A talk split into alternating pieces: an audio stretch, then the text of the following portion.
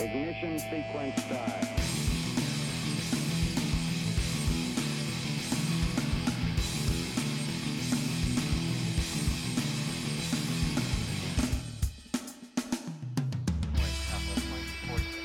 Southwest 846, exit right and contact ground point 65, get in. Victor 65 Southwest 46. La, la, la, la, la, la, la. Los aros te quedaban bien, igual, ¿eh? Quedaban bien los aros. Para Quiero- hacerlo más guapo, sí. Ah, eso ya es más hardcore. Ya es un poquito más hardcore. ¿Cómo estás? ¿Puedo- ¿Me puedo poner el Ahora sos vos. Ah, pará, pará. ¿Ves? Ahora sos ¿No ves? El problema son los reflejos. Ah, porque está, claro. Pero ahora sos vos, porque yo no te conozco sin este look Ah, de profesor ahora, de X-Men. Me los voy, me los voy a sac- me los voy a dejar y los voy a sacar en un momento. ¿Ok? Eh, nunca conocí a alguien con esos anteojos. Porque son muy especiales esos anteojos. Podemos hablar de los anteojos. si. Tienen una historia esos anteojos. Seguramente. Ah, Tienen bien, historia. bien, bien, bien, bien. ¿Pero los usás por comodidad o es un tema que necesitas ahí un aumento, algo? Si no, no una chota. Déjate, yo, digamos, tengo, te- tengo 3.75 de aumento, soy miope como la gran 7. Ah, Toda mi bien. familia somos. Bien. Bien, bien, bien. Contale, eh, bienvenido a Futuro Randómico, episodio número 7. Estamos haciendo la costumbre de decir dónde estoy parado en el tiempo. eh, 10 de julio del 2020, transmitiendo ambos de Capital Federal, entiendo. Es correcto. No sos de esos que me voy a la quintita de Pilar a pasar el COVID. No, ten- no tengo grita de pilar. Ese problema. Se me encantaría. Me encantaría decirme grita de pilar, pero no tengo grita de pilar. ¿Te Soy encantaría tan- te- irte allá lejos de, de todo este bardo? Tener, no, me encantaría tener una casa de fin de semana, me encantaría tener la cantidad de tarasca suficiente como para tener una casa de fin de semana, pero no, Bien. no tengo casa de fin de semana, tengo solamente esta.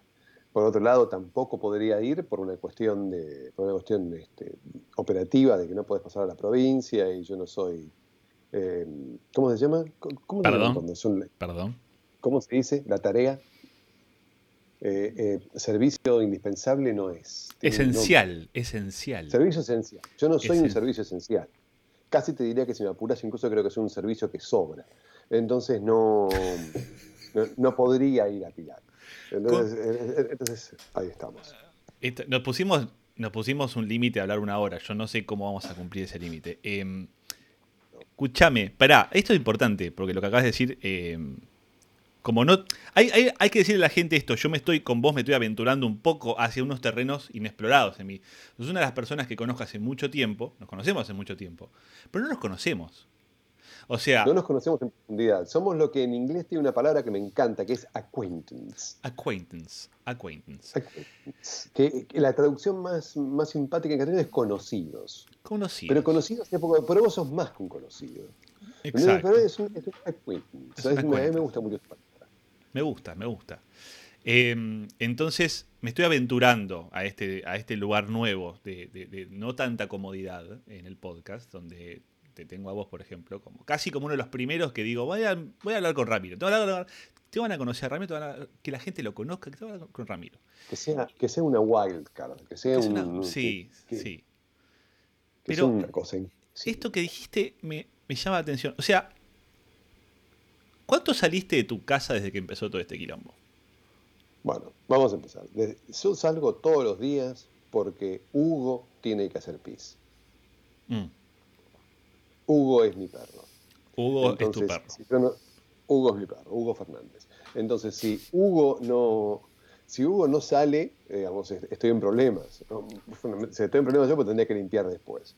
Ergo, todos los días tengo que salir, generalmente alrededor de las 10 de la mañana o 11, la primera, o, o y la segunda en algún momento de la madrugada profunda. Eh, entonces, en Ah. realidad, Ah, bien, esa movida. Con el fresco que está haciendo, te vas a la madrugada. me, me- me- monto con todos unos, unos- unos abrigos. Este, mi- finalmente conseguí este, un barbijo que no que tiene un, un alambre y evita que se me empañen los anteojos. Y- fundamental, fundamental. Es fundament- fundamental.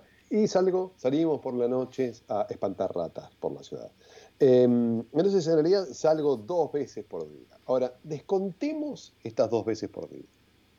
Eh, vos te diste cuenta que entre la- es muy interesante la estadística de los enfermos del COVID. Mm. Ataca más a hombres que a mujeres, Sí, pero no, porque, pero no porque los hombres sean más susceptibles de enfermarse, sino porque son, volvimos a una cosa muy eh, patriarcal primaria, que es yo me arriesgo y yo, de la misma forma que Ah, decía, es por está, boludos nomás, caso- eso es lo que querés decir. yo, no, no, no, no, antes era yo caso al mamut.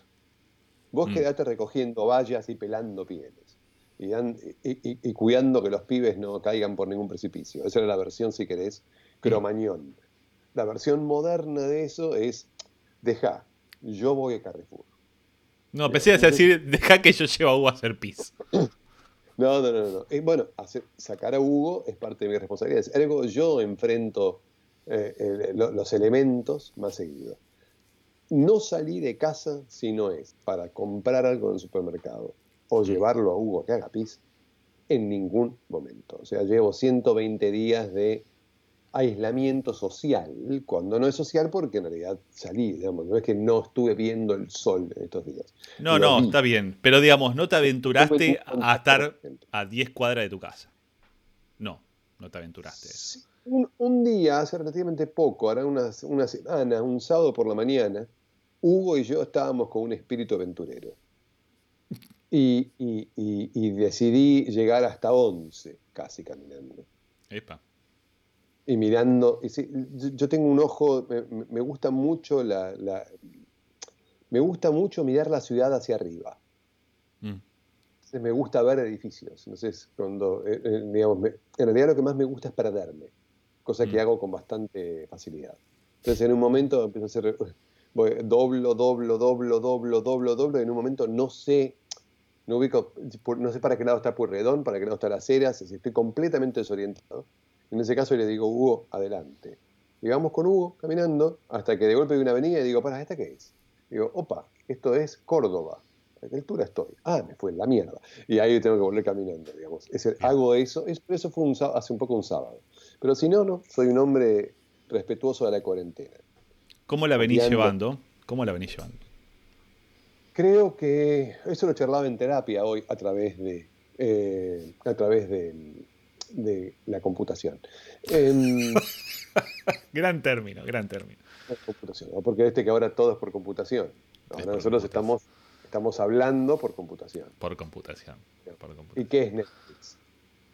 Es la computación de los videos, ¿qué sería? Videos por computación.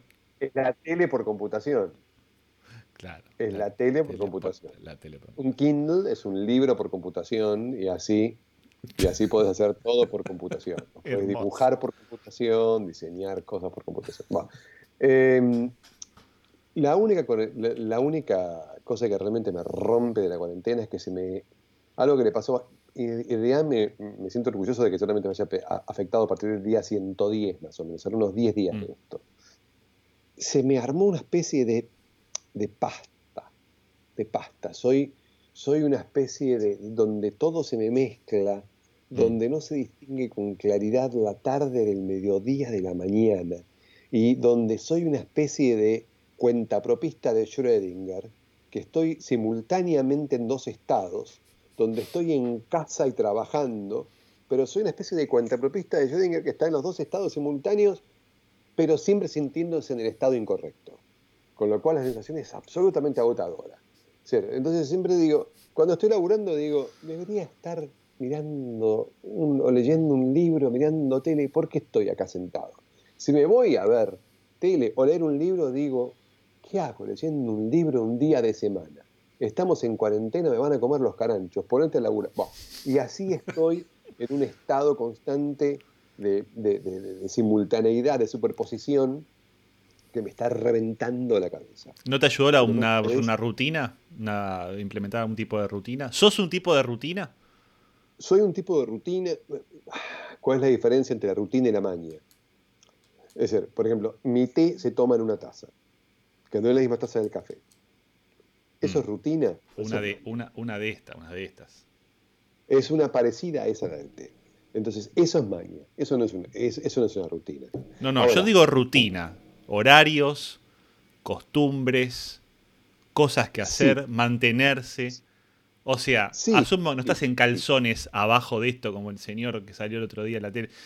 No, estoy O sea, con una te mantita, cambiás. pero estoy- porque soy también, porque soy el, el buscador de cosas oficiales. Hoy llegó la compostera a casa. Uh, ok. Entonces ahora, ahora compostamos. Parte de, de este fenómeno de, de la cuarentena es un despertar a, a la era de acuario en todo el mundo que me tienen las bolas por el suelo. Entonces ahora todos compostamos. Ahora Bueno, ojo con las ratas. A las ratas del compostario le copa mucho. Así que si estás en una situación donde puede llegar a venir un bueno, roedor. Podría llegar a venir, pero está en una casa cerrada. No, lo que me encantó fue que en el, en, en- en el sitio del de, de la empresa que vendía la- Del compostador. cajas el compostador decía, y viene con una- lombrices listas para trabajar.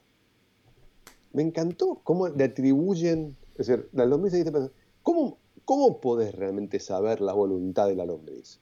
¿Cómo podés saber si en realidad al chabón no le queda otra? yo se ¿Cómo lo sabes si preguntaría no una- en Mercado Libre. Se lo preguntaría en Mercado ¿Cómo Libre. No, no, no, es un sitio que se llama este, co- Compostarte o algo así. que Dice, además, núcleo, núcleo de lombrices listas para trabajar. No hay una certeza de que las lombrices estén, estén listas para trabajar. Tal vez no les queda otra, tal vez consideren que su destino es ese, digamos, como, como decía Borges, es el predestinado camino de la lombriz comer el compost, pero no quiere otra cosa, a lo mejor quisiera otra cosa, a lo mejor le gustaría ser mariposa, no lo sé. Pero me Te hizo se- mucha gracia. Estás, estás haciendo una especie de. estás reflejándote con la lombriz, me parece, en este momento. Te voy a psicoanalizar. Todo. ¿Acaso, Está- ¿Acaso no somos todos lombrices en una compostera? No, No so- tomamos no- alimentos, los tomamos cacona, salvo que la única diferencia es que la tiramos por el inodoro. Deberíamos, deberíamos recoger nuestra cacona y volcarla en las macetas. Cual Hugo, caminando por las calles. Al Hugo. Idealmente la maceta de los vecinos. ¿Y por qué no las ventanas? El otro día le junté a uno un vecino y se la dejé en la puerta de la casa. Yo salgo munido Así. en mi bolsita. Tengo una regla igual. Si el perro hace caca en la tierra de un árbol, lo considero abono al árbol. Mm. Si el perro hace caca sobre cualquier cosa que no sea la tierrita del árbol, es recogida. Y eso después de acá discutible, discutible, clarísimo. discutible. Mm, Para mí no, para mí el árbol le hace bien. Sí, pero cuando árbol hay es- 10 en el árbol, El árbol es- pero ese, árbol, ese árbol está viviendo en un momento pantagruélico. Ese árbol está diciendo por, que so- soy el árbol más afortunado del mundo. Estoy rodeado de abono. Qué suerte, qué suerte. que- eh, qué, qué suerte que se ha juntado tanta mierda, el árbol. volvamos a la rutina, volvamos a la rutina. Bueno, Que vos me eh, decís, eh, eh, no, estás en esta cosa de Schrödinger, Bueno, hablando, hablando, de la, hablando de la serio, lombriz de Schrödinger, se tiene que llamar este podcast.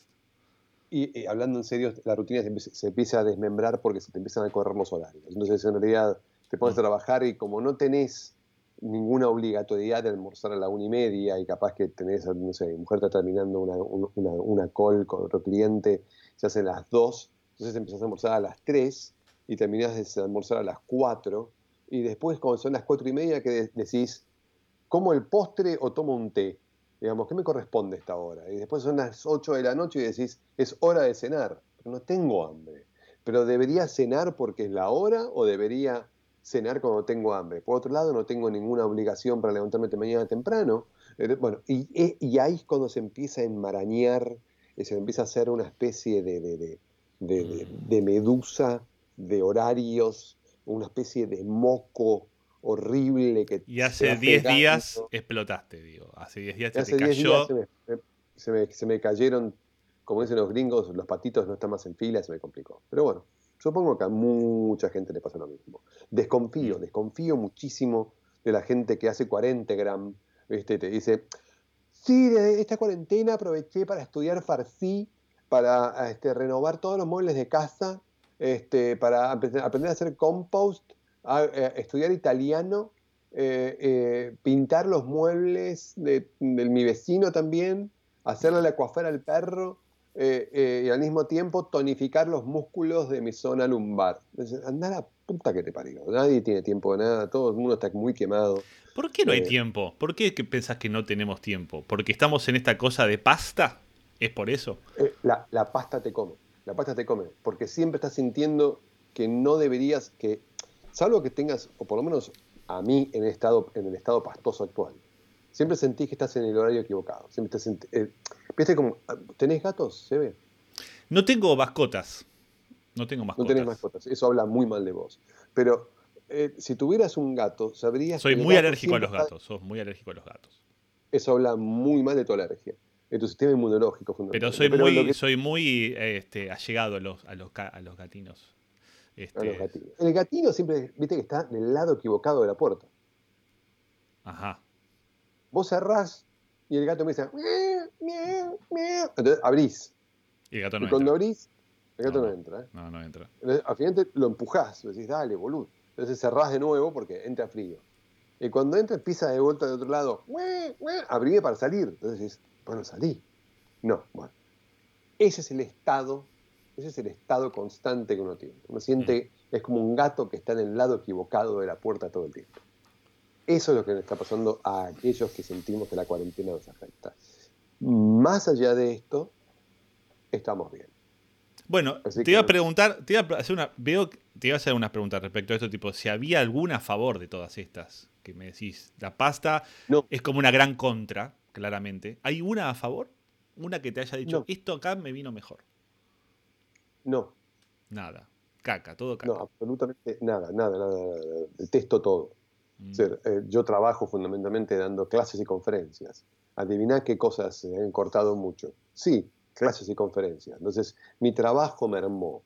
Eh, dar una clase, yo doy clases en de grado en la, en la UCA, en la Facultad de Periodismo.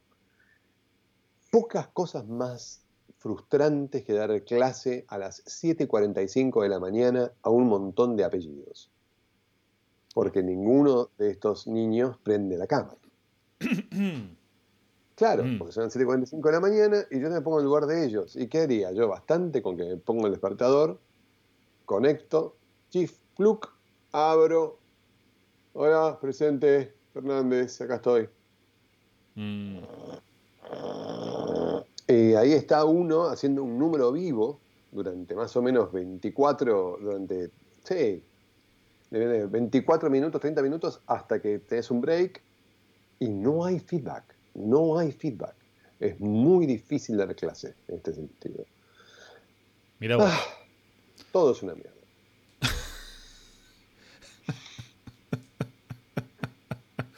te, te- mierda. te siento, Todos- te y todos siento. tendemos, todos tendemos a, a- a transformarnos en hidrógeno y el universo hacia la entropía. O sea, Sí. nada No, tiene. hidrógeno no, eh, hierro.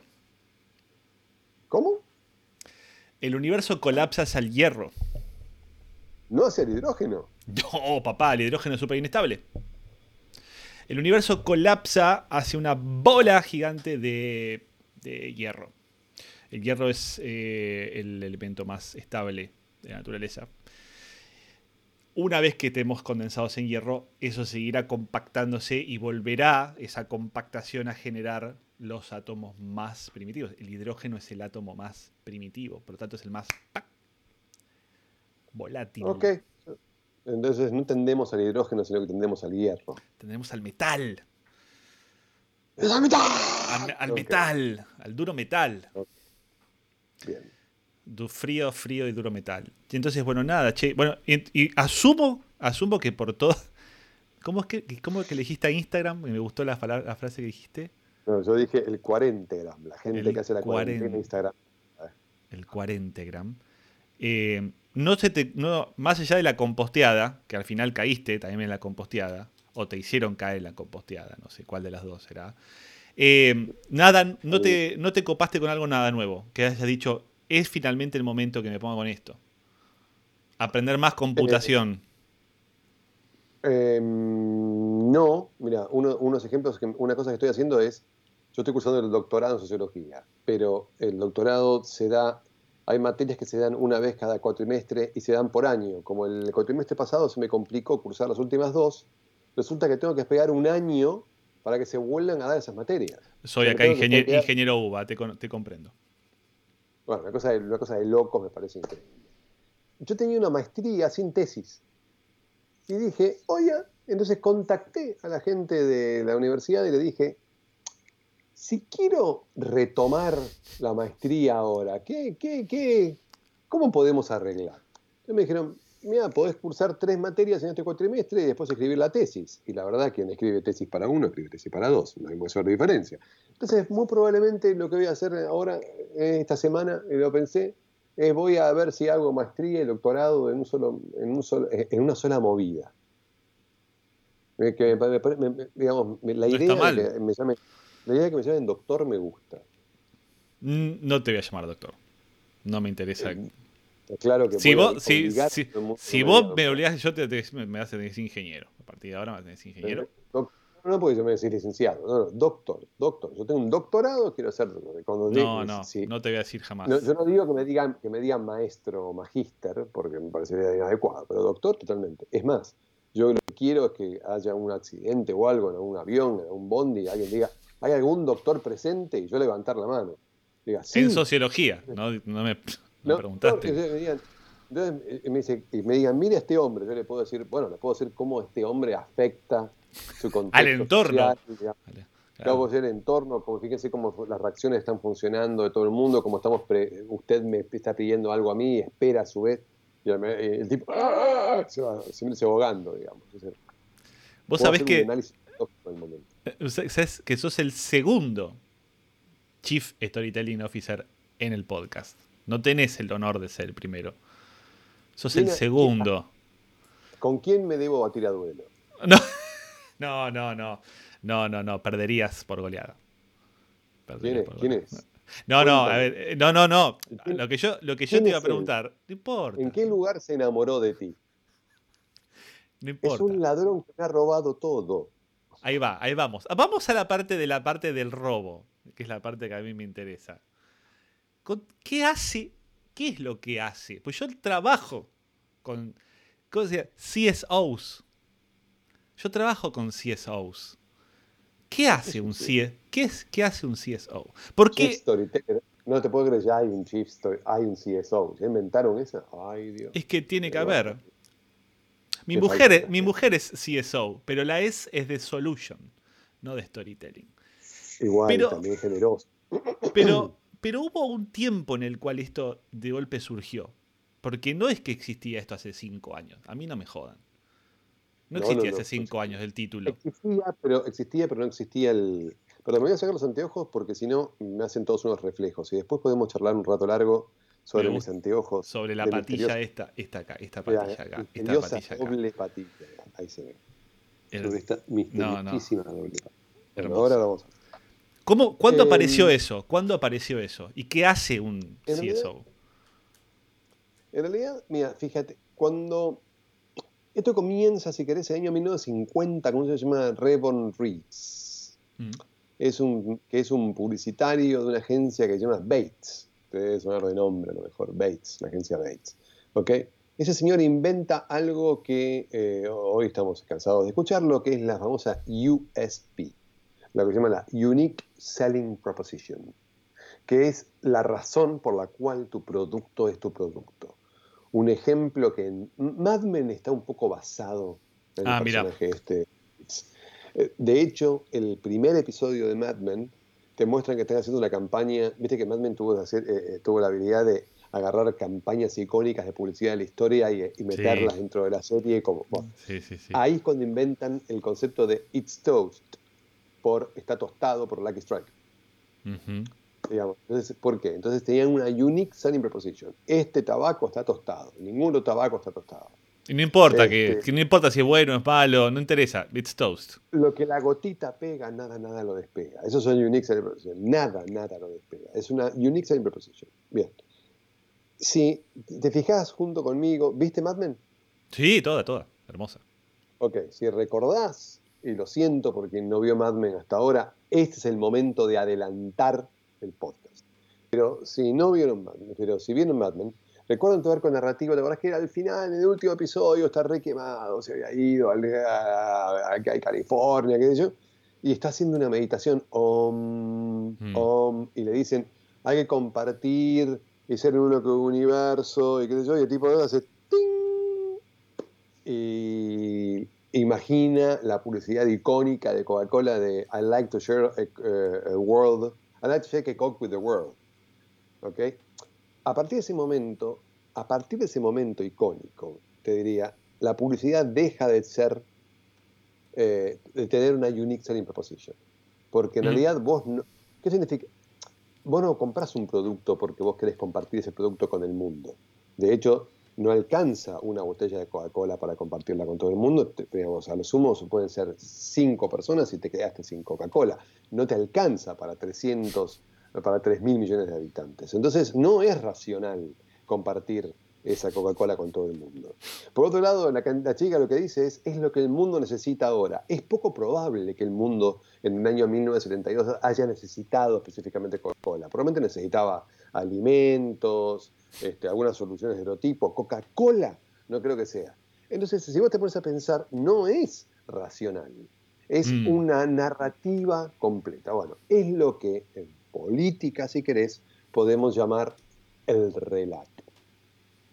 El relato que tan bien maneja el gobierno de Cristina Fernández de Kirchner en sus últimos dos gobiernos y tan mal maneja el gobierno, el- el- la gente del PRO. Y no estoy haciendo, eh, no estoy haciendo eh, juicios de políticos, estamos hablando de, de, de comunicación. Desde el lado de storytelling. Unos, unos son grandes comunicadores, unos son grandes, grandes, grandes comunicadores. Otros son muy malos comunicadores, porque lo que dicen es, la gente se va a dar cuenta, no, la gente no se da cuenta. Entonces, la narrativa, el relato, Mm. es lo que es el storytelling. Y siempre existió el- ese relato. Si vos mirás la, como por ejemplo, la, la guía Michelin, la guía Michelin, viste que vos, vos tenés los restaurantes que tienen Tres tres estrellas. estrellas. Ok, ¿qué vende Michelin? Llantas. ¿Por qué pomo hay una relación entre las llantas y la gastronomía? Asumo que porque la gente quería recorrer con el auto y los mejores restaurantes. ¿Qué sé yo? Calculo que había una Oh, cosa Te vas así. poniendo, la- te vas poniendo la- la- la- las llantas en la zapanga a medida que vas morfando. Y como el muñeco, no lo sé. Como el muñeco que se llama, que se llama Vivendus. Ah, tiene nombre, mira. Tiene nombre, tiene nombre. Tiene nombre de un, de un, de un comercial de comienzo del siglo. Cuando, el- cuando se crea, cuando- eh, la primera guía Michelin, que es del año 1900, lo que pasaba es que la gente se compraba el auto, early adopters, early adopters del carajo. Se compraban el auto y no tenían, eh, y los caminos estaban todos hechos puré.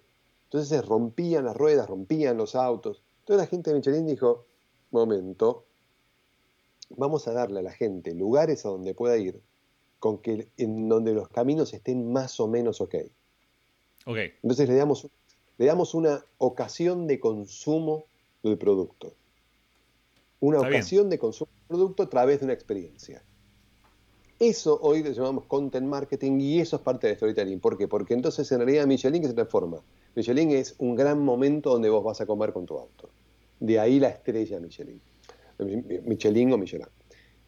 Entonces, el storytelling es todos esos atributos narrativos de comunicación, de punto de vista, de voz, de voz con Z, ¿no? de voz particular que tiene un producto, marca o servicio. Entonces, ¿cómo haces, digamos, quién sos y cómo, y cómo hablas a la gente? Y cuando hay una diferencia entre lo que sos y decís y lo que haces, agarrate, mamita. Mm. Coto, yo te conozco.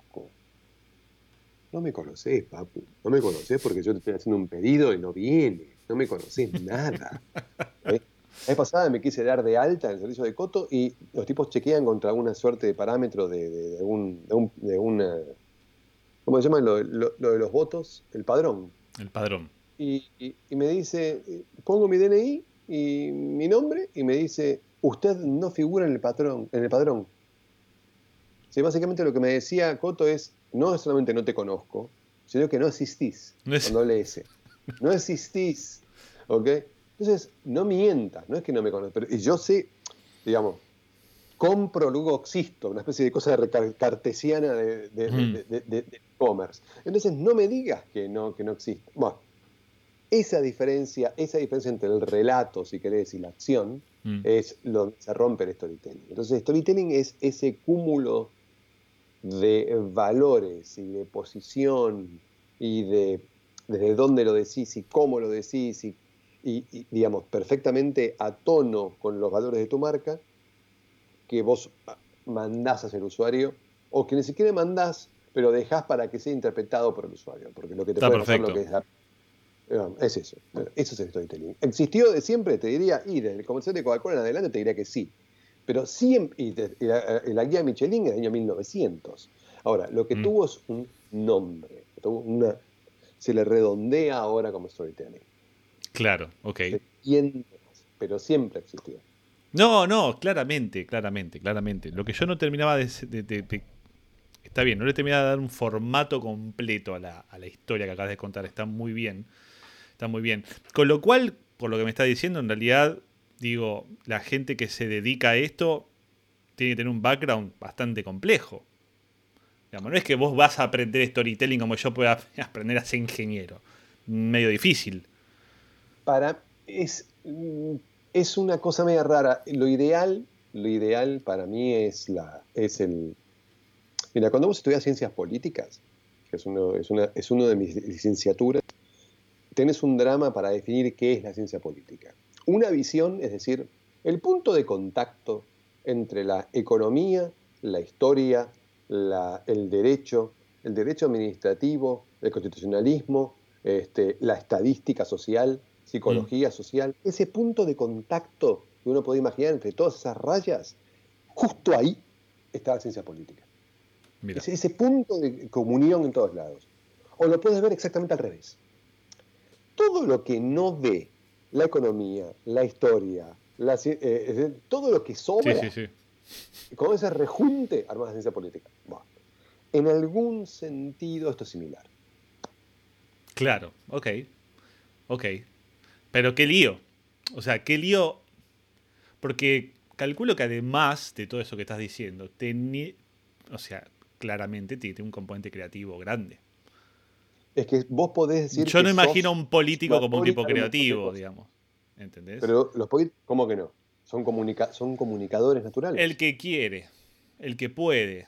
No todos los Un- políticos un son buen- grandes comunicadores. Esto es lo que dijiste vos Da- antes. dame, dame dame un ejemplo. Bueno, no, no soy bueno son con la malos política. No soy, no, pero son malos son políticos, mal- son malos, malos son malos políticos. políticos. Si querés, si querés, y te digo, no tengo ningún problema. Yo lo he votado y lo, y lo voté en todas las veces que estuvo. Macri es un mal político. Claro. Es un mal político. digamos. Decir, puede ser un buen administrador, pero es un mal político. Vos, digamos. si es requisito entonces. O sea, la creatividad es Es re- requisito para. Ok. la- vos tenés que poder comunicar. Para, tener comuni- para poder comunicar, tenés que empatizar. Y, y para poder empatizar, tenés que tener un punto de vista. Si vos no te. Ahora, y pero a su vez vos tenés que entender que esto que estás haciendo no es arte, sino que está puesto con el objetivo de generar guita. Entonces tenés que tener.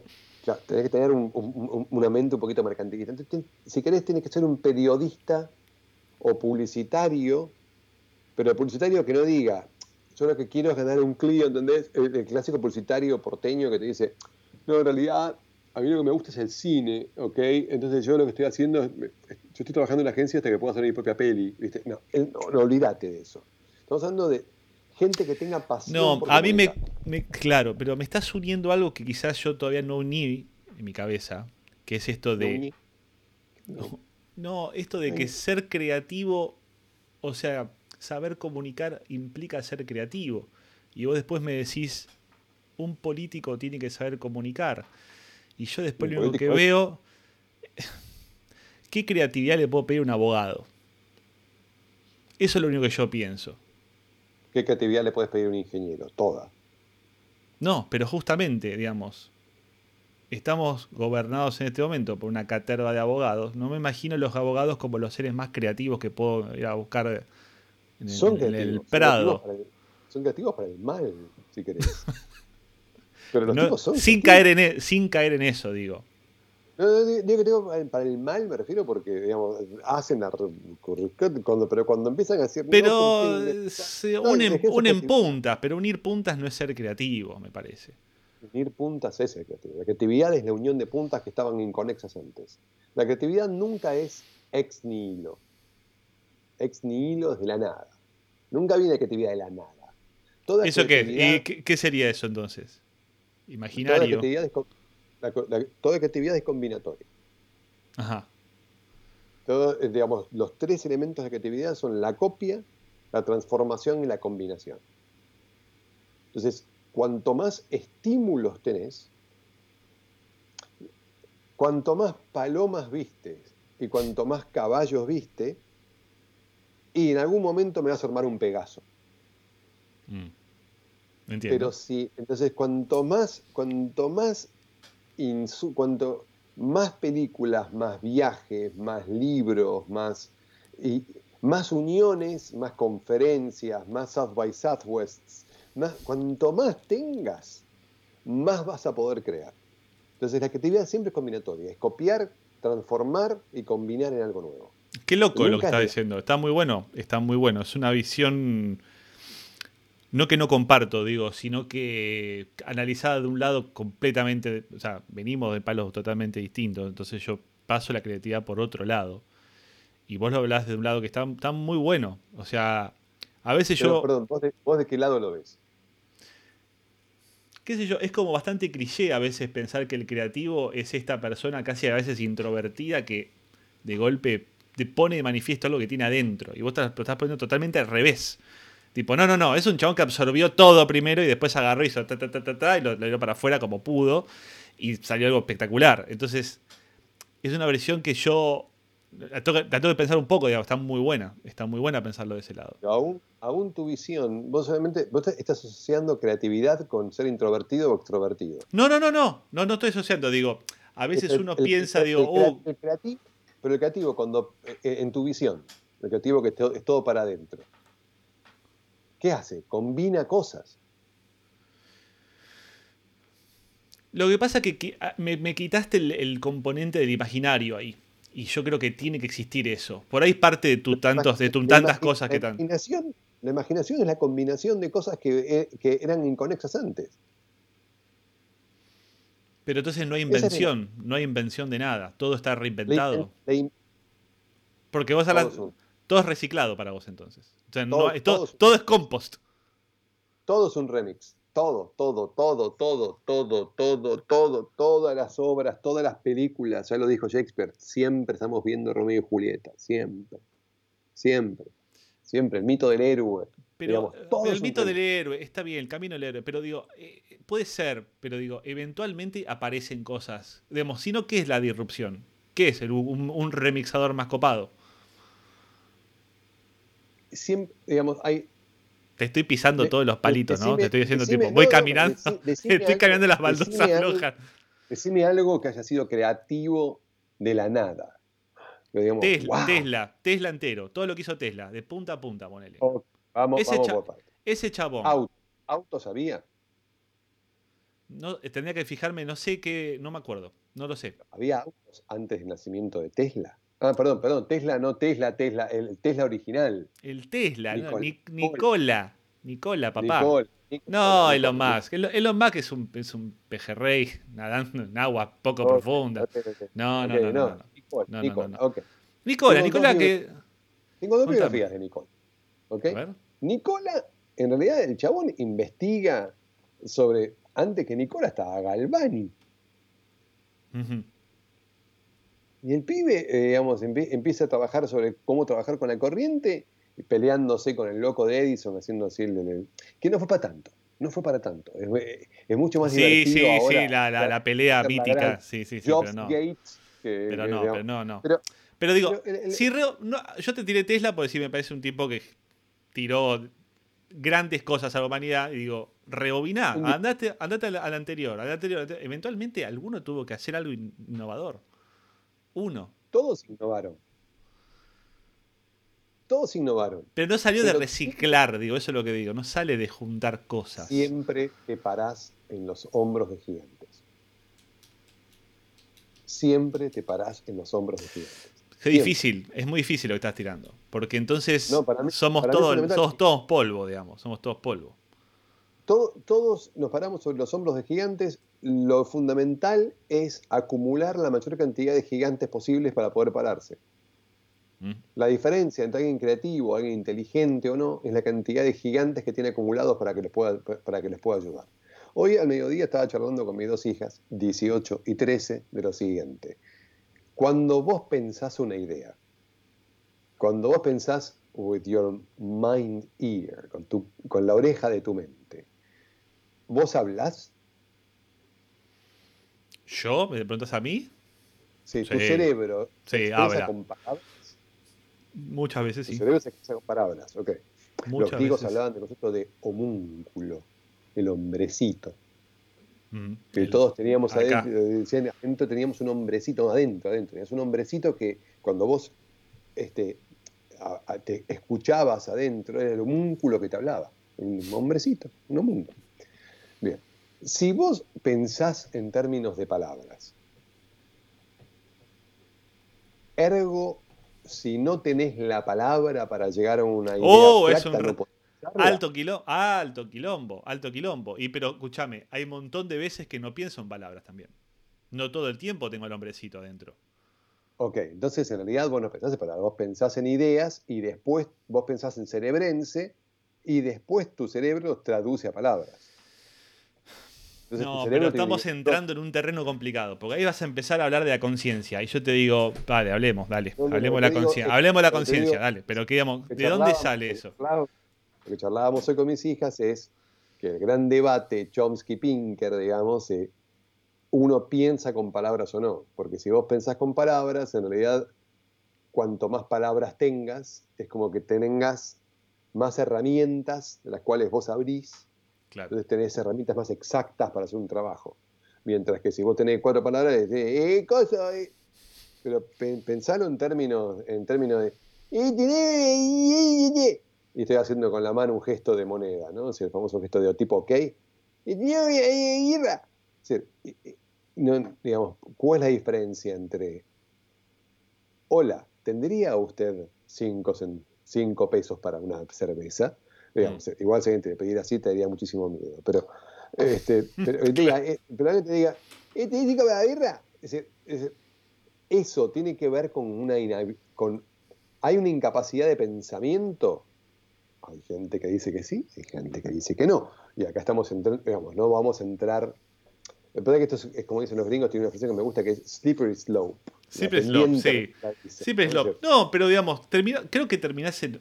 No sé, yo siempre ter- termino cuando leo o escucho podcast o consumo algún tipo de contenido que.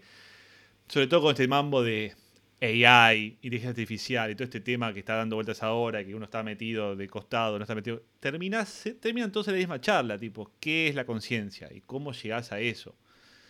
Digo, es difícil explicarlo, digo. No sé si es que tenemos al. ¿Cómo es? Al cosa cunículo que- este ahí hablando o no.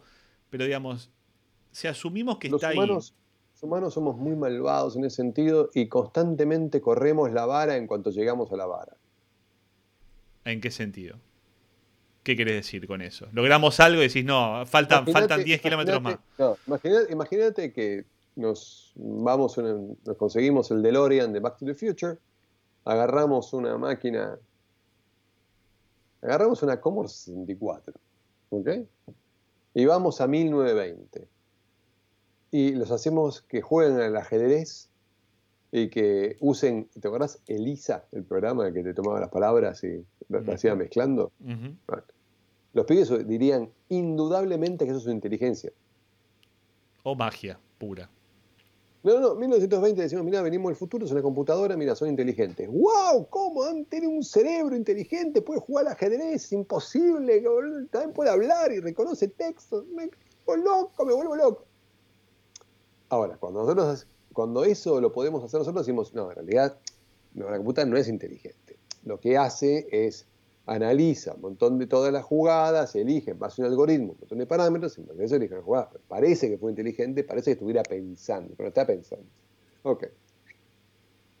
Avancemos a eh, el, el sistema de IBM, avancemos a este, Deep Blue. no, pero eh, Watson.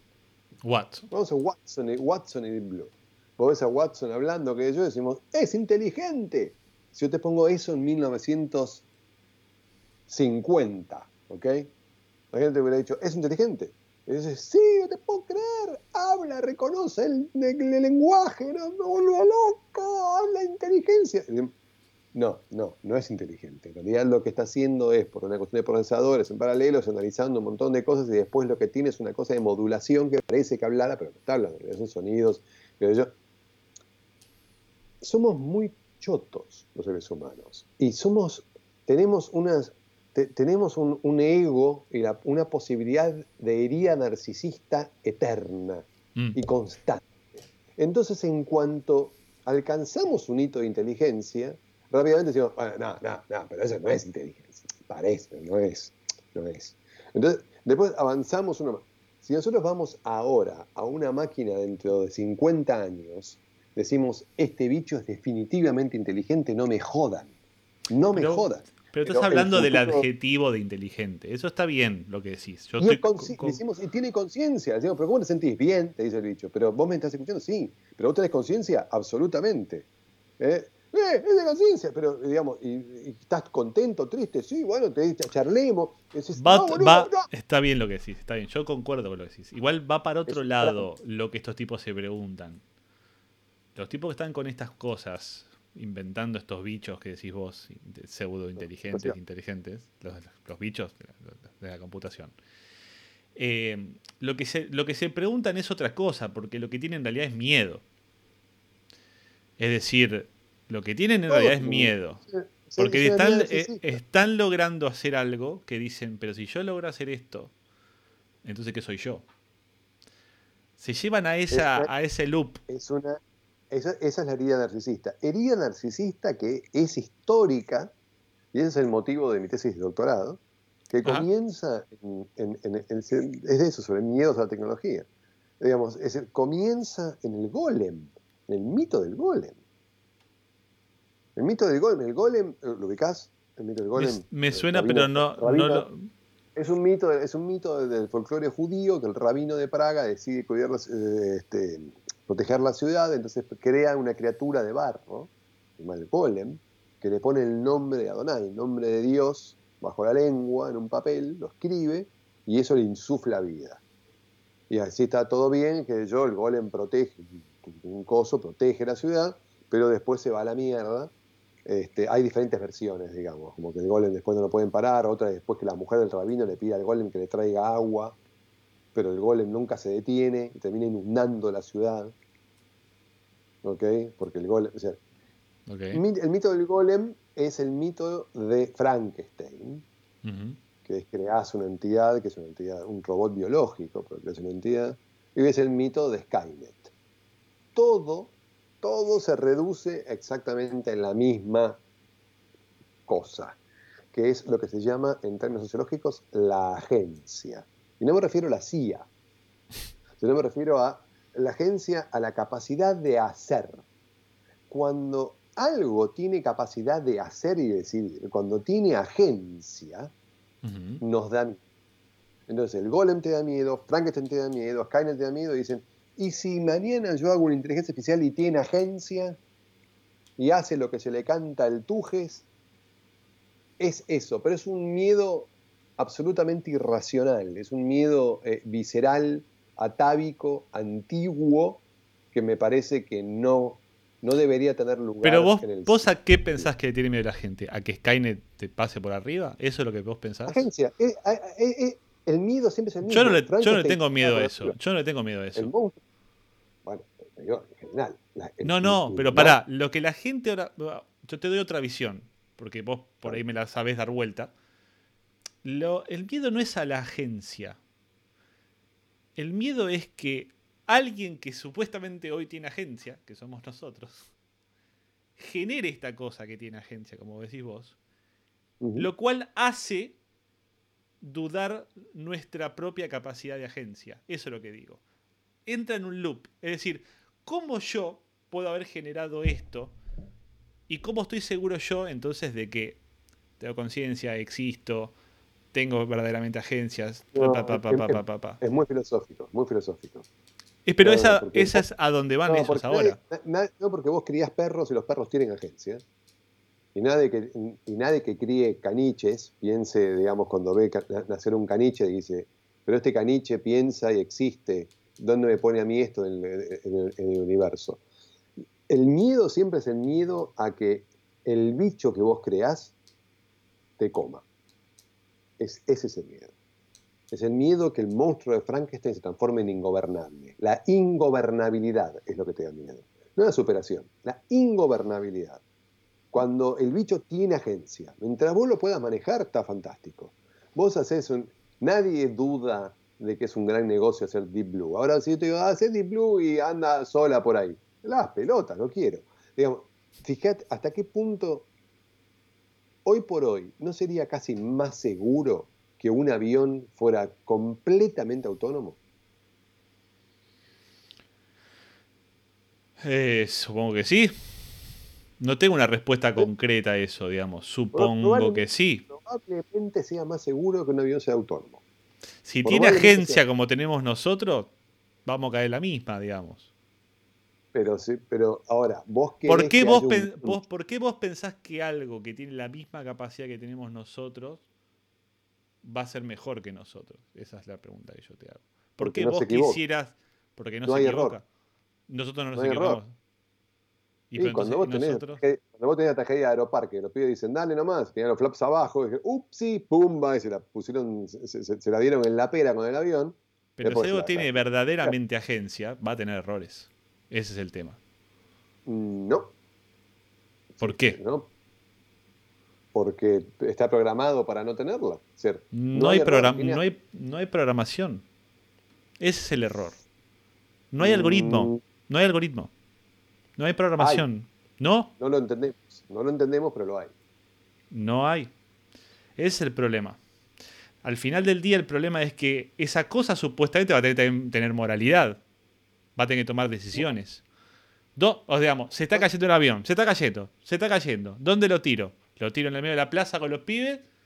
¿O lo tiro en el medio del río? Bueno, ahí tenés, tenés el, el- el auto con, con los viejitos y los niños. Pero, es la- el pero es lo mismo. Pero digo, ¿por qué caíste rápido en que no va a pasar eso cuando en realidad va a pasar?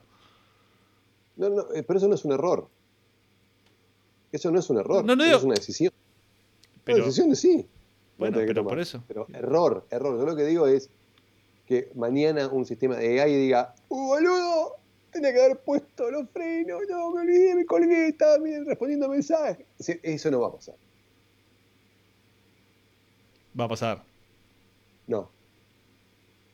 No. Eso no pasa. Eso no pasa. Va a pasar porque está pasando. O sea, va a pasar porque está pasando. No vamos a lograr Dame, nunca dame eso. un ejemplo, dame un ejemplo, te desafío, dame un ejemplo de qué está pasando ahora. ¿En qué sentido? ¿En todo lo que estamos hablando ahora? Cualquier cosa. Sí, dame un, ejem- dame un ejemplo de AI que falle. Los eh, Tesla ya han por- chocado 20 veces. Los, los autos automanejados por esto. Y porque más así, no, no está suficientemente aceitada la máquina. Pero va, No está va- entrenado va a seguir siendo entrenado, pero, nunca va a poder no, no. resolver todos los problemas que tiene que resolver. Como, uno, tomó como un una- humano no puede, tampoco. tomó una decisión en base a la información que tenía. Vio un coso y dijo eh, sombra. Y en realidad era un pibe. Era un pibe. Bueno, cuando Google, ¿te acordás el famoso caso del sistema de reconocimiento de imágenes de Google que caratuló a los pibes negros como gorilas? Lo uso en la clase. Ahí tenés, ahí tenés. Los, los- los niños gorilas, digamos. O sea, en realidad, hay intención, hay, eso es un error, pero es porque el sistema estaba mal entrenado, no porque en el fondo el algoritmo sea facho. Lo que quiero decir es que las eventualidades las los va a errores poder. siempre van a estar, los errores van a estar, pero a medida, Va a dejar, va a ser, va a superarnos, o sea, va a superarnos porque va a tener mayor capacidad de absorber, como decís vos, va a seguir absorbiendo cosas, va a tener mejor capacidad de decisión, pero nunca va a ser perfecto. El Va tema es, a- va a el- tender a, sería bastante interesante eso. Es algo que no se puede predecir, me parece. Va, no sé, yo creo que no, lo puedo- no se puede predecir. Yo creo que no se puede predecir. Tien- Tiende, a, tiende a perfecto. puede haber errores, porque puede pasar algo, te puede ser, no sé, un pibe, me estoy inventando. No, pero Un hay todo tipo de limitantes, digo. Hay, vino y dice zanahoria. Y no, no se cruzó con nunca nada. Y bueno, la pifió. No, Después, no, está bien, está bien, está bien. Digo, al final del día, al final del día, eh, tiende a perfecto. No, pero al final del día de noche. Eh, hay, hay otras limitantes. Van a aparecer limitantes de otro tipo. De tiempo, de física o de lo que sea. Eso, eso que tiende a perfecto, por ahí nos quedamos mucho, mucho antes. No se sabe. Yo No se sabe. la- digamos, el- no, sería algo. Yo en general soy bastante crítico de, sobre todo últimamente, de la filosofía del universo bilinquisiano, digamos, pero Uy, Dios, Dios. ¿Qué sería el universo bilinquesiano? en las redes sociales nos están atrapando y debemos volver a la era de Acuario. Y qué- qué malos que son la gente que creó Fortnite y, y somos todos víctimas de un plan mundial para que los, nuestros niños estén eh, volcados a las pantallas todo el tiempo. Me parece una visión apocalíptica, anacrónica, este, sensiblera y populista. Este, más allá de que a Santi lo adoro, me parece un gran tipo. Eh, pero una de las cosas con las que, que- que- que estoy en contra, ya me olvidé cuál era, pero que me hiciste acordar, ¿qué fue lo que dijiste, carajo? Yo Ah. hablaba, hablaba de que la cosa tiende a perfecto, va a tener limitantes de algún tipo, de tiempo, de espacio, de física, de lo que sea. Y básicamente eso. No me acuerdo, no me acuerdo dónde iba, no me acuerdo por qué, qué, qué iba a citar, Estabas, qué- qué- estabas hablando, estabas hablando que no estás de acuerdo con esta filosofía de que las redes sociales nos están consumiendo y que el Fortnite es Sí, pero no me acuerdo por qué venía eso. Eso, e- e- eso, eso- eso fue un subset de otra cosa que quería decir que se me escapó. Ya va a Ahora volver. está. Esto a la gente, esto a la gente bien no le pasa. A la gente que cena antes del podcast. A la Porque gente, ya- ya estás low bat. no, si hubiera cenado, estaría en este momento este, todavía así con todos mis jugos gástricos, con mi estomaguito mínimo, eh, este, eh, trozadito, estaría todo así pensando cosas. No, no, no, ahora justamente tengo, te- tengo todo el operativo, tengo el 100% del ci- los ciclos procesador, nada más que para hacer esto. Bien, bien. ¿Cómo venís? ¿Cómo viene esto? ¿Estás, estás- estás a gusto en futuro randómico? ¿Estás, a- estás, yo gusto? pero yo la paso bomba, sobre todo en- eh, lo que me pregunto muchísimo es cuánta gente estará dispuesta a escuchar este, las sandeces que decimos, digamos. Lo que importa, Eh, importa, importa. meh. La bomba es bomba cuando explota, el cuadro es cuadro cuando la gente lo ve y el podcast es podcast cuando la gente lo escuche. Entonces, en ese sentido, yo creo, creo mucho en que ¿Cómo está el tema de tu podcast a todo esto? Porque vos, a todo esto no le dijimos a la gente que vos tenés un podcast que se llama Siempre lo digo mal. Antes de que diga una pavada, decilo vos.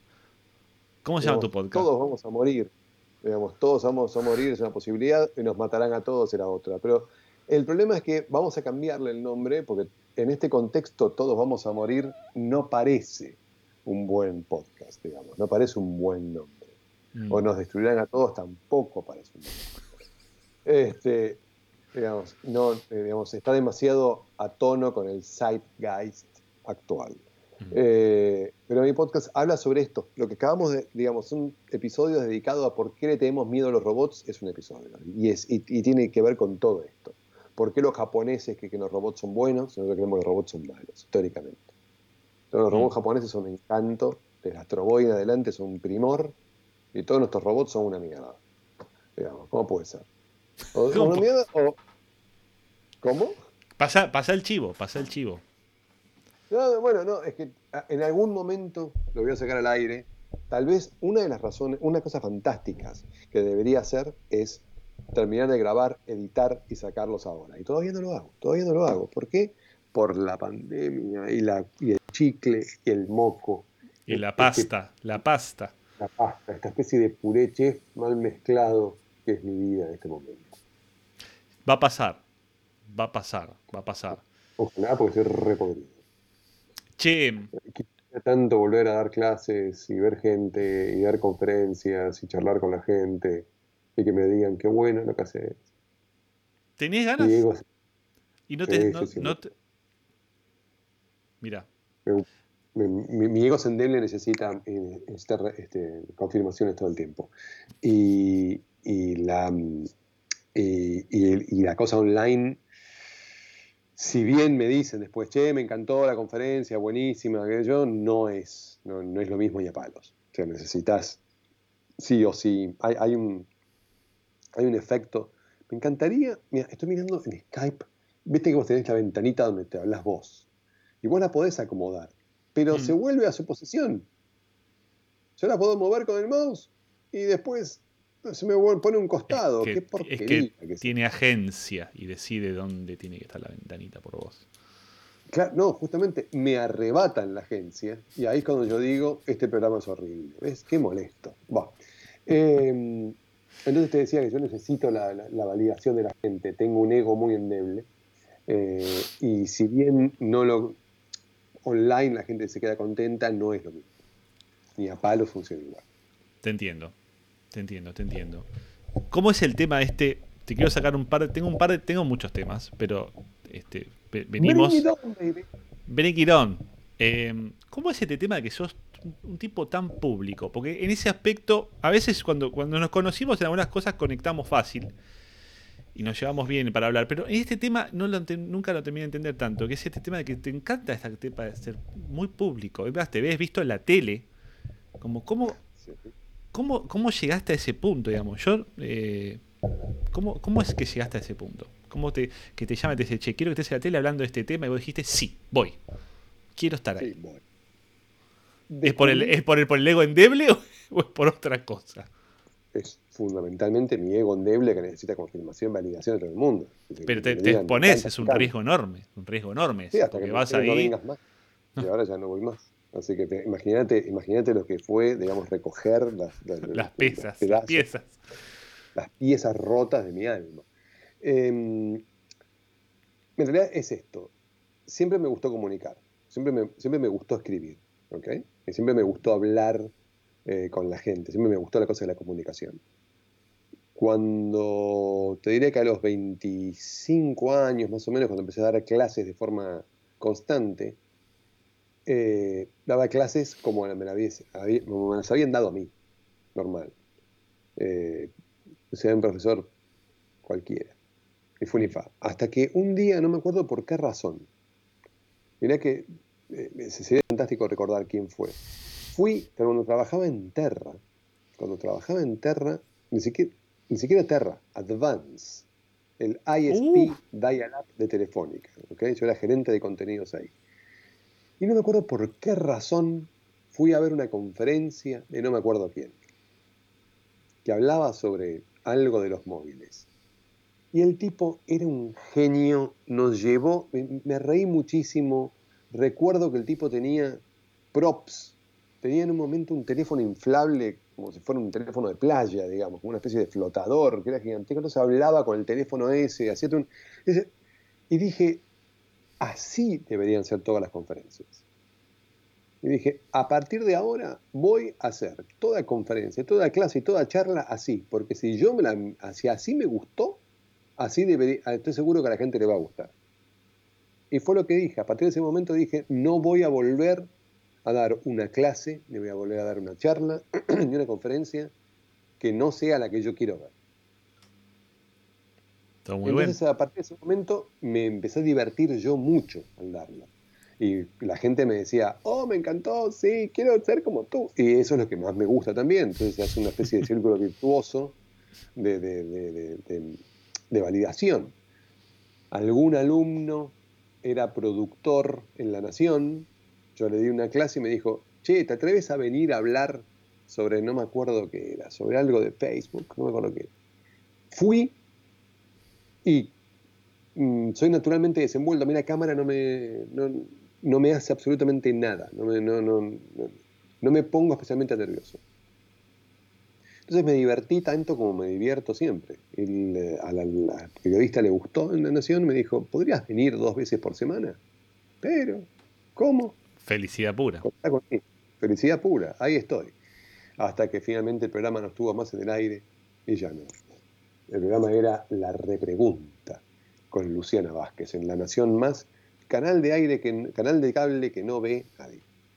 Pero sí veía a mi mamá, a la que yo le decía, hoy voy a estar. Y Hoy voy a estar, hoy voy a estar. Pero está, está muy bueno eso, está muy bueno. O sea, pero ha- hay alguna cosa, hay alguna cosa más allá de la, de la comunicación, este tema del ego que vos quieras llevar a la gente. Digo, esto está muy bueno esto que contás de que te inspiraste con esta persona que te dio ganas de cambiar tu forma de presentar y demás, pero digo, ¿hay algo más que, que vos pienses que digo, tengo ganas de llevar esto? Un mens- el mensaje, tu mensaje. El mensaje fundamental es pensar cómo es la charla, cómo es la conferencia, cómo es la clase que vos quisieras escuchar.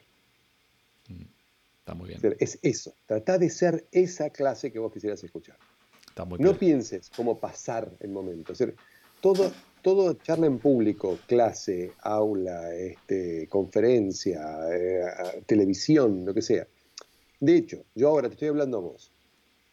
Yo te estoy mirando a los ojos, ¿correcto? Pero te estoy mirando a los ojos. No, no, no, estamos to- todos pixelados en este momento, todos No, pixelados. no, no, no, no, es que ni siquiera, yo estoy mirando a la cámara. Sí, sí, Yo obviamente. estoy, mirando, yo estoy mirando la lente de la Mac. Si yo te mirara a los ojos, te estaría mirando acá. Ahí te estoy viendo a vos perfectamente. Hola. Entonces, ahí estarías muy amable, ahí es fantástico. Pero fíjate, ahí, ahí yo estoy viéndote a los ojos. Ahora, si yo te veo a vos, yo estoy muy feliz. Yo estoy chocho de la vida. Pero con vos no estoy conectando. Ahora, si yo sin embargo miro a cámara, ahora sí estoy conectando con vos. Ah, Entonces, y yo estoy, entre comillas, sufriendo. Pero para vos es más eficiente. Ergo, todo acto de comunicación Mm, es en algún sentido una cosa de entrega. Es, no Está importa. muy bueno verlo así, está muy bueno verlo así. Importa el otro. El, el- el otro tiene que pasarla bien. No importa. Entonces, yo hablo con vos y sí, yo estoy sufriendo más. Yo, digamos, mi señal ratio, eh, eh, señal ratio me está bajando muchísimo porque yo estoy viendo apenas de forma periférica ahí abajo. ¿Ok? Pero, sin embargo, vos decís, ¿Te pusiste el bien, sticker? ¿Te pusiste el sticker acá? ya lo recuerdo de siempre, digamos, ¿no? Pero, pero digo, qué lindo, dice Ramiro. Ramiro me habla y fue fantástico porque todo el tiempo me estaba mirando y yo sentía una conexión. Bueno, eso en realidad es que yo estoy pensando en vos todo el tiempo. Entonces, ese, e- ese estado mental es el fundamental a la hora de comunicar, que después de todo no es más ni menos que lo mismo que hablábamos al comienzo. Es storytelling. Es cómo contás la historia. Entonces, si yo te miro a los ojos a vos durante toda la charla, te estoy hablando cara a cara, vos sentís que yo estoy más cerca tuyo, que es como yo quiero ser percibido, que si estuviera mirando todo el tiempo hacia abajo. Que Claro. decís, que, porque parece que estuviera tristón. No, te hablo re contento, feliz de la vida, pero no, te estoy, no estoy hablándote a vos. Bueno, no, es mucho mejor así. Eso, eso es la clave. Y vos deberías hacer lo mismo con tus audio escuchas. Bueno, en, en el caso. Podcast de escuchadores. Pod- Bueno, vos estás grabando esto, pero a su vez lo pones en YouTube en forma de imagen. Esto está saliendo en vivo en YouTube en este momento. Por eso. ¿Y por qué no mirás a la cámara hacia la gente? Porque no es una, es una costumbre que no he logrado. Este es el, en este caso, el séptimo episodio que largo. ya, Eh, ya está. Ya, ya sacate las rueditas de la, de la bici. No, no, pero digamos, veniste vos y me decís, che, loco, hace esto, y te digo, probablemente ahora empiece a hacerlo de una forma más copada. Hay que- Eh, es, es, es muy desesperante. Lo fundamental, lo que tienes que entender es que vas a estar incómodo todo el tiempo, que vas a sentir que, que- que te falta algo, que Mm. no contactas, pero es así. Es así. Ese es el. Bueno, después está, está, está bien. El, el otro tema que tengo es después cuando doy clases es complicado, porque estoy tomando la pantalla, haciendo cosas y no puedo mirar, va a estar más complicado. Voy a ver cómo lo... Yo cuando lo doy clases, cuando doy clases también todo el tiempo estoy hablando, estoy hablando de la gente. Es mi única chance de que me den alguna mínima bola. No, yo tengo que co codear en vivo. O sea, complicadísimo codear con la periferia okay, de tus pero ojos. Vos podrías, vos podrías hacer, vamos a codear. Entonces, vamos a poner, por ejemplo, la palabra mi mamá me mima. Mi mamá me mima. Ahí lo acaban de ver. Entonces, cuando vos decís mi mamá me mima, la para, pa, para, pa, para, pa, y fíjate cómo cambia. O sea, vos mm. podés cambiar. Eso te sí, sí, sí. Pero, Está muy bien. Eso, tenés que hacer ese esfuerzo. Eso, Eh, Mira, ya lo estoy sí. practicando. Estoy haciendo el esfuerzo para vos, mira, para vos nomás. No lo sé porque no, no lo sé porque no te estaba mirando. Porque yo Está muy bien. Bueno, la gente que está ahí del otro lado va a apreciarlo entonces. Es- la gente lo va a apreciar. Escuchame una cosa. Cuando la, estoy cerrando el podcast en general, estoy tirando alguna suerte de preguntas siempre a todo el mundo la misma, porque quiero ver qué me dice cada uno y cómo, cómo la vamos llevando. Y creo que la primera pregunta te voy a obligar a no contestarme algo, porque si yo te pregunto qué es lo que más estás esperando que llegue, me vas a decir el fin de la cuarentena. No vale decir el fin de la cuarentena. ¿Qué es algo que No. vos tenés muchas ganas de que llegue? La confirmación de vida extraterrestre. Toma. ¿Crees que va a llegar eso? Sí. Estás convencidísimo. No, no en forma de, hola, ¿qué tal? Somos los marcianos. No, no, quiero una bacteria, quiero algún virusito. Una hoja cosita, seca en Marte. Un, un mo, un líquen mm, del orto. ¿Ok? Quiero, sí, pero quiero, quiero, un, quiero alguna forma, es decir, de la misma forma que, que fue un sopetón en el ego de la humanidad cuando descubrimos que, digamos, cuando desarrollamos el sistema heliocéntrico, Ujú. dijimos, ah, pero entonces no éramos el centro del universo, o sea que girábamos alrededor del Sol. ¡Apa la la la! O sea que somos una mucama más de todos los planetas. Ok, eso fue como un sopapo que nos acomodó. Me encantaría que hubiera una bacteria en Europa eh, o en los mares de Tirán y que la gente diga, ah, pero entonces no somos la única entidad. O sea, cuando Vos querés vida, no querés vida inteligente, querés vida. Vida, vida, vida, vida. Inteligente ya sería un golazo, pero vida. O sea, yo lo que busco es, un, eh, eh, es que, nos, que se nos acomoden de un sopapo y que cual- cuando la gente cree, la gente que cree en, en- en- en entidades mágicas creadoras del universo, Mm. eh, cualquiera seas, este, diga, pero, pero, digamos, en todas las versiones siempre este, toda entidad mágica crea, una operación mágica, crea la vida. Mm. Y siempre dice, bueno, dice, eh, generalmente todas las cosas del universo. Eh, aquí la luz, el agua, los animalitos, eh, los pastos y los seres humanos. Generalmente los hombres. Las mujeres son como un, son como un subset, son como un afterthought.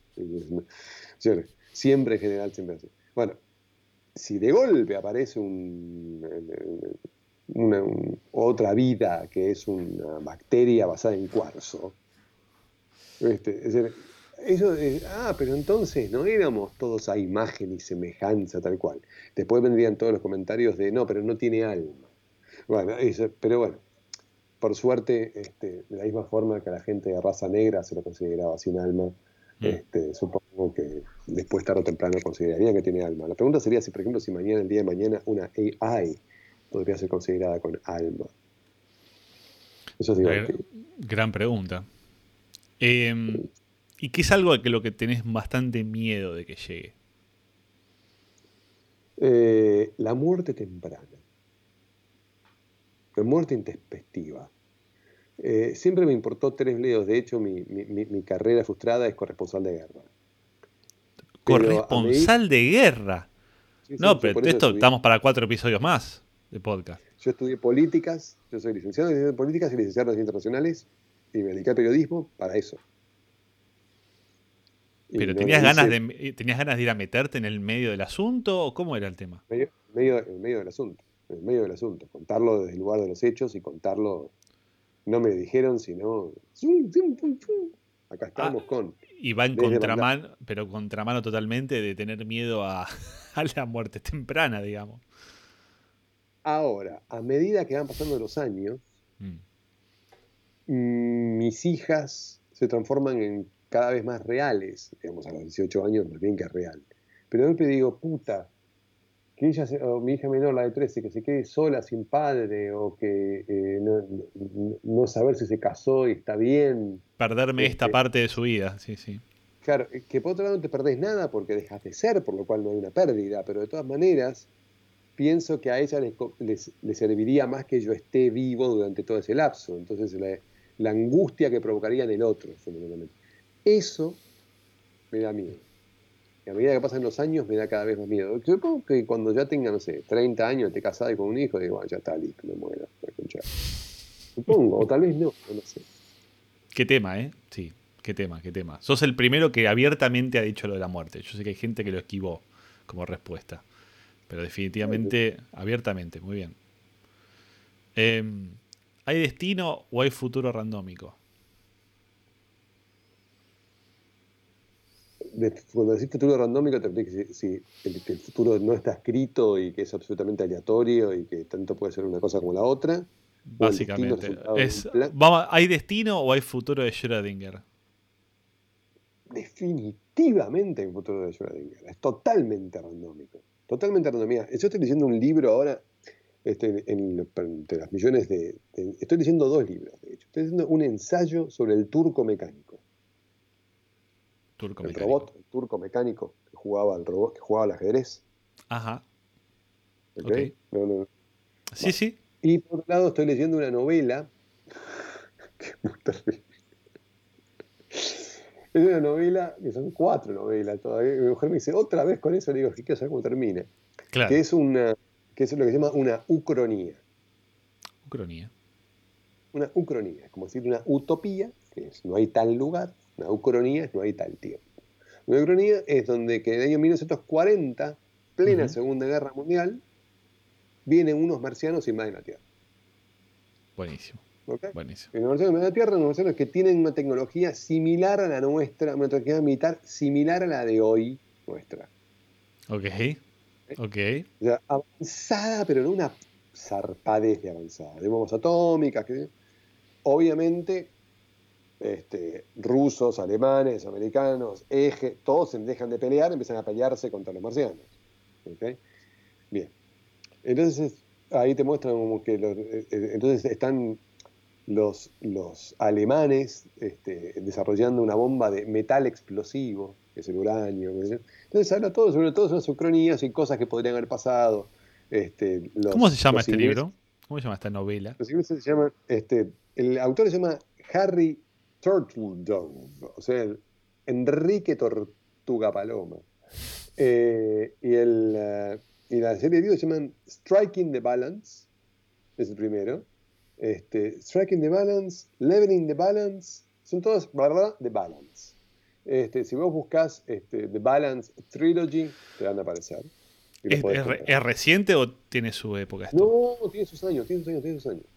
Y lo divertido de la ucronía es esto, ¿no? Es decir, y, y- y- y eso es lo que siempre me gustaron de las ucronías. De hecho, hace poco Camila Perochena, no sé si te ubicás, que es una historiadora que está en La Nación también, Ok. este, como hay un libro de, de- que- de historia, contra- también se llama Historia, contrafa- historia Contrafactual, que es ¿qué hubiera pasado si? ¿no? Entonces era ¿qué hubiera pasado si Perón no ganaba la elección del 55? ¿Cómo hubiera sido Argentina sin un, sin un, sin un movimiento peronista? Hay una serie muy buena ahora, que si te gusta el tema de la ciencia ficción, que veo que te gusta. em, The Man, sí. ¿Cómo se llama? es The Man in the High Castle, basado No, en un... The Man de High Castle, no, no. eh, es una de- muy, muy, muy de ahora de, de la gente de Apple, que está haciendo series ahora, no sé si sabías. Eh, Perdón, estás diciendo de casualidad, eh, ya la vi, la vi toda. la de los eh, astronautas, ¿cómo se llama? Se me fue el nombre. eh, Pucha, For All Mankind. For All Mankind. Exactamente Ya la vi. eso. Ya la vi, ya la vi, ya la vi. For All Hermosa. Mankind es una, es, es- y y además todo lo que te muestran en For All Mankind estaba en los planes. Y me imagino, sí, se- seguro, seguro, seguro. De O sea, hecho, de hecho este, conseguí un documental que, me, que se llama Mercury, Mercury 13, las 13 Mercury, que son las 13 astronautas del programa Mercury originales, mm, que después se desactivó. Pero bueno, entonces eso es historia contrafactual. mm. Bueno, entonces, volviendo entonces, el futuro es randómico totalmente, totalmente. Estamos en un... decir, cada, cada uno de los caminos son tapas que se abrieron y el gato estaba vivo o muerto de una forma, pero podría haber estado vivo, podría estar muerto, todo el tiempo. Entonces el futuro es totalmente aleatorio. No está, nada está terminado, absolutamente nada, nada de nada de nada.